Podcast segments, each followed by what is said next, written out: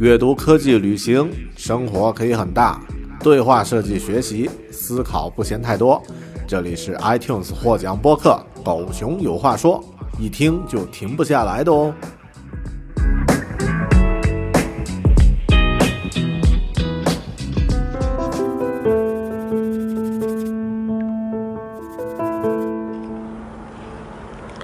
Hello，你好，这里是分享好书的网络读书空间“狗熊阅读 ”Read with Bear，我是说书人大狗熊。在前几天呀，我感冒在家休息了一天，那么在床上躺着百无聊赖的时候呢，我开始阅读一本小说打发时间，结果发现这本小说写的非常的精彩，于是不但我那一天。呃，卧病在床的时间都花在读这本书上。之后呢，上下班路上呀什么的，也花了很多的业余时间来把它读完。那么这本小说呢，是来自于咱们国内的一位微博网红，然后但也是一位非常厉害的作家马伯庸啊，我们俗称马亲王的作品《长安十二时辰》。那么它是一部上下卷的小说。这本小说其实。非常有意思啊！它用这个呃现代美剧的节奏和叙事方式，然后来讲述了一个发生在古代的故事。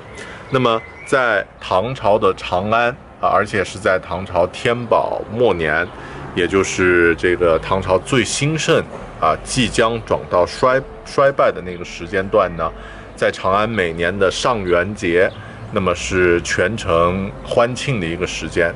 在这样的一个时候呢，有一群来自于突厥的这个类似恐怖分子啊，混入到了长安，然后准备策划一个大阴谋。然后当时的这个长安的，呃，类似一个国家安全局的机构叫做静安司，那么呃，找了一个死囚来处理解决这样的一个危机。那么在十二个时辰之内，每个时辰都有一个。情节不停地往前发展推进，那么这个故事啊，其实啊，它非常的精彩，在于首先它用一种啊文字的形式，可以说它做到了一个野心啊，就是用文字的形式去还原一千多年前那个宏伟、包容、这个开放啊的长安城的这个全貌。那么在小说里的人讲的话是那个时代的人。会会说的语言，然后他们形容的这些呃，他们的衣食住行都是那个时代的这个真真实实在发生的事情。那么呃，马伯庸作者呢，也为了这件这这本小说专门去西安去采景，然后呢去呃调研了很多史料，比如说里面的这个呃警察叫做不良人，那么还有。呃，如果失火了，大家喊的是走水，而不是喊失火。那么类似这些细节，其实在书里非常多，而且呃，它会让你真真感觉到，好像自己就融入到了那个时代。那么其实这个故事，马伯恩写这个故事最初是起源于一部游戏，叫做《刺客信条》。那么很多朋友可能都玩过啊，这个游戏我自己也特别喜欢。那么《刺客信条》这个游戏它。都是构建一些历史上著名的城市，或者是，呃，一些时时间段，比如说像这个，呃，文艺复兴时候的佛罗伦萨，啊，美国战争时期的这个纽约，呃，和这个费城，那么，呃，刺客潜入到那个环境中去，呃，融入那个时代，执行一些任务，但是更多的你可以感受到那个。真真正正的那个城市，在那个时代，它的形象、它的样子，里面的人是如何生活的？那么，《长安十二时辰》这部小说里面，可以说它做到了这一点，就是让你感觉到啊，这个那个时代的人的确是这样生活的。在长达二百八十九年的时光岁月里，长安城一直是世界上最大的都城。长安城。由郭城、皇城、宫城三部分组成。外郭城呈长方形，东西长九千七百二十一米，南北长八千六百五十一米，总面积达八十四平方公里。它不仅是丝绸之路另一端罗马城的三倍，而且是现存明代西安城的七倍多。那时的长安城人口已超过一百万，是当时世界上人口最多的城市。但其实它还有一些这个不一样的特点，比如说一开始呢，咱们说到的，它用了一种现代美剧的节奏，一种像生死生死时速般快速的那种节奏，去描写那样的一个故事。然后在过程中呢，除了这个呃，大家的。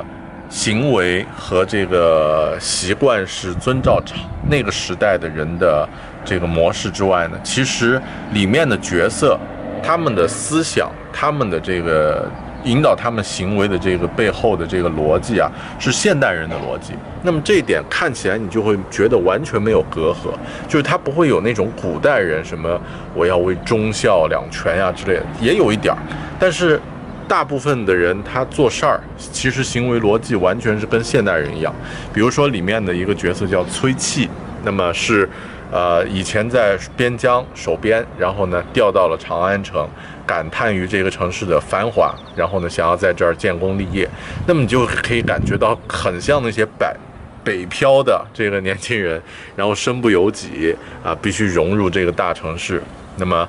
呃，里面的主角叫张小静，那么是一个典型的自由主义者，他不去呃尊崇天子或者是这个呃或者是其他的一些功名利禄，而是在乎那些具体的小百姓他们的日常生活，去关心他们的生死。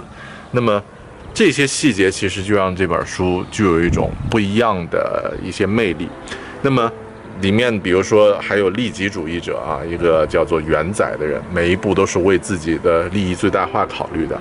还有里面的呃另外一位主角，就是这个静安寺的主管，叫做李长元的一位年轻人，是一个精英主义者。那么。这些角色都让这本书在这个快速的节奏中呢，有一种不一样的韵味。那么结合他那些呃非常真实具体的长安城的故事呢，呃那个背景设定呢，就让他有一种啊，就是你不忍心把它放下来，一定要把这个故事追完那种感觉。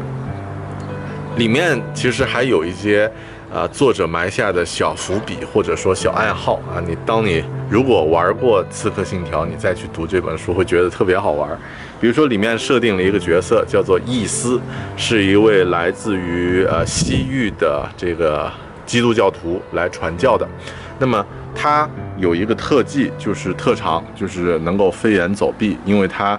之前在西域，说是经常在那些洞窟之间啊穿梭跳跃，啊练得很厉害啊。他们在那那会儿呢，把这个行为叫做跑酷。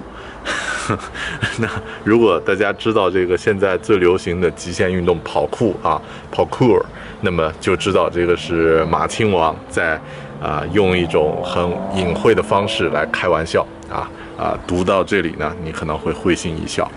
好的，那这本《长安十二时辰》就是，呃，马亲王的这本这本作品呢。如果大家想要了解一些关于那个时代长安的风土人情，然后想要读一个精彩的故事，啊，那么我建议大家是不要错过这本书。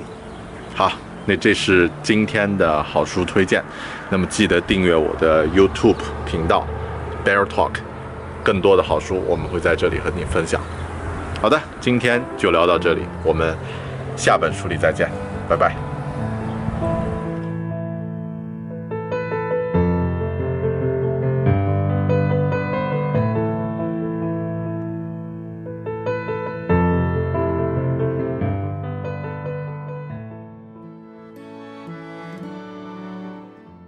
阅读是件美好的事儿，是对自己最有价值的投资。但我们现在阅读好书的时间被各种各样的噪音干扰，变得越来越少。你有没有觉得自己的阅读量需要提高呢？你想从今天开始多读些好书吗？来加入大狗熊的狗熊阅读计划吧！从二零一六年一月开始，大狗熊将为你每月阅读两本好书，并将书里的精华与你分享。通过专享的音频、视频和文档，在你耳朵和眼睛有空的时候，你随时可以与好书相伴。加入狗熊阅读计划，大狗熊陪你每年与二十四本好书相遇。详情请登录网站 readwithbear 点 com，或者是关注“狗熊有话说”播客的微信公众号“狗熊阅读”，月亮的月，读书的读哦。